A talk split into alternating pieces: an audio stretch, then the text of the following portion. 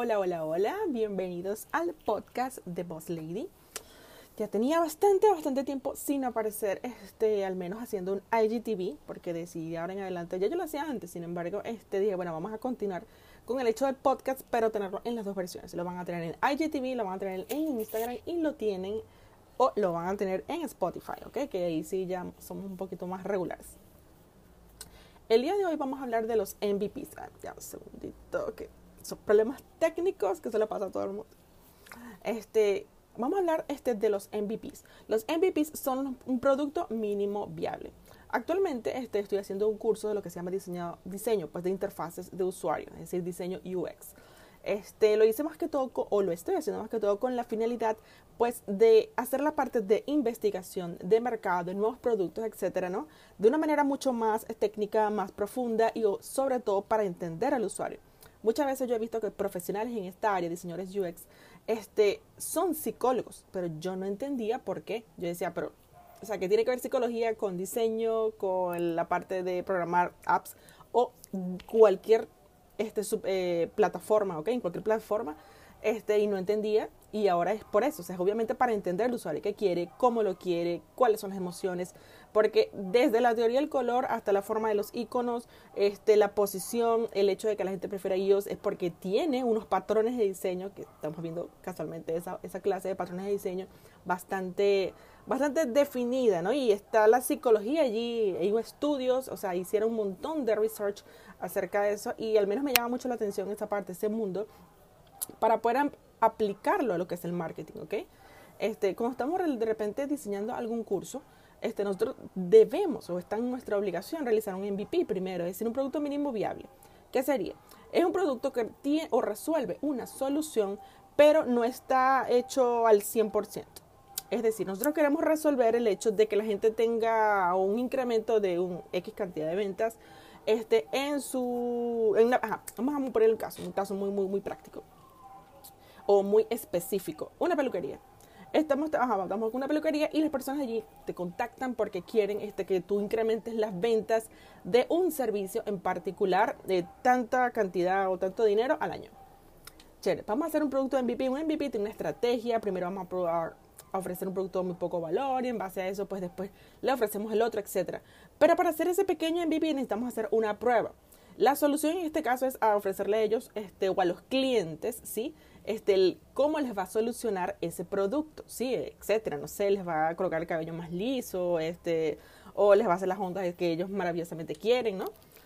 Este, planteamos la solución y las funciones. Es muy importante esta parte, las funciones. No pueden ser, este, yo como peluquería, yo quiero que tenga todas las funciones y, le, y sea mágico y maravilloso, pero no lo puedo hacer de buenas a primeras, este, porque un MVP, o al menos para probar qué tan, cuál es la respuesta de los usuarios en el o del público general afuera, necesitamos colocar las mínimas funciones, ¿sí? Es decir, nuestro producto, lo que le vamos a ofrecer a la gente afuera, va a ser con la mínima cantidad de funciones y resolviendo la solución. Al principio cuando yo empecé a hacer esto, yo estoy diseñando ahorita una aplicación y yo dije, yo quiero que haga esto, esto, esto, esto y esto. Entonces el profesor viene y me dice, no, quítame la mayoría de las cantidades de funciones, colócamelo súper sencillo, es decir, no me coloques detalles, colócame las funciones principales, al menos tres principales que me resuelven ese problema y trabaja en el copy, es decir, que sea persuasivo y que tenga mucho lo que nosotros llamamos marketing emocional. Cuando nosotros este, planteamos de una manera emocional y una manera este, que atrae, evidentemente, y enamora al, al usuario, lo llaman love marks, ¿no? Este, mucho, al menos ese No me puedo ir por otro lado, pero es algo relacionado con eso este, tenemos este, la posibilidad de captar al usuario con nuestro copy que pruebe nuestro producto o ese MVP y eso y este testing o, este, o esta prueba la podemos hacer en una semana. En la primera semana planteamos cuáles son estos los problemas. En la segunda hacemos research cuáles son el tipo de usuarios, ¿sí? los que llaman proto-usuarios. Este, a quienes vamos este, a enamorar, ¿sí? Tenemos que conocer muy bien, van a ser mujeres chiquitas, bajitas, con el cabello tal, etcétera, ¿no? Dependiendo de lo que estemos buscando. Este, y luego este, diseñamos nuestro producto súper rápido y como va a ser con tan pocas funciones, va a ser súper sencillo de realizar. Entonces hacemos las pruebas el jueves y ya el viernes tenemos nuestra solución. Y allí con esa solución nosotros vamos a saber si realmente es viable garantizar o hacer una inversión súper grande en crear un producto que va a solucionar un montón de cosas, pero o sea, que de nada nos sirve crear un MVP o, o, pasar meses elaborando un curso, este, meses haciendo un producto, o de repente hacemos 100 pulseritas de este tipo, que cuando vamos al mercado no se vende. Este, ojo, me ha pasado. me ha pasado, este, entonces, por eso en parte, pues yo decidí, este, bueno, vamos a estudiar, ¿no? Los usuarios, o, cuáles son esos estudios, porque se deben hacer como para poder, este, conocer al usuario, ¿sí? Porque es importante, muchas veces nosotros hablamos del cliente ideal, habla de tu cliente ideal, pero nosotros de este lado no entendemos eh, la importancia de hablar a ese cliente ideal.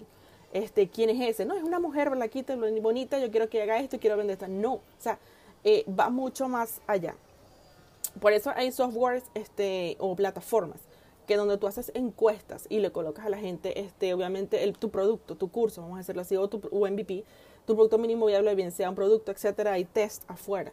Este, no sé si ustedes ven em, esas grandes marcas que afuera de los supermercados colocan, mira, prueba este queso nuevo con esta nueva galletita que va a salir marcada en, en X tiempo.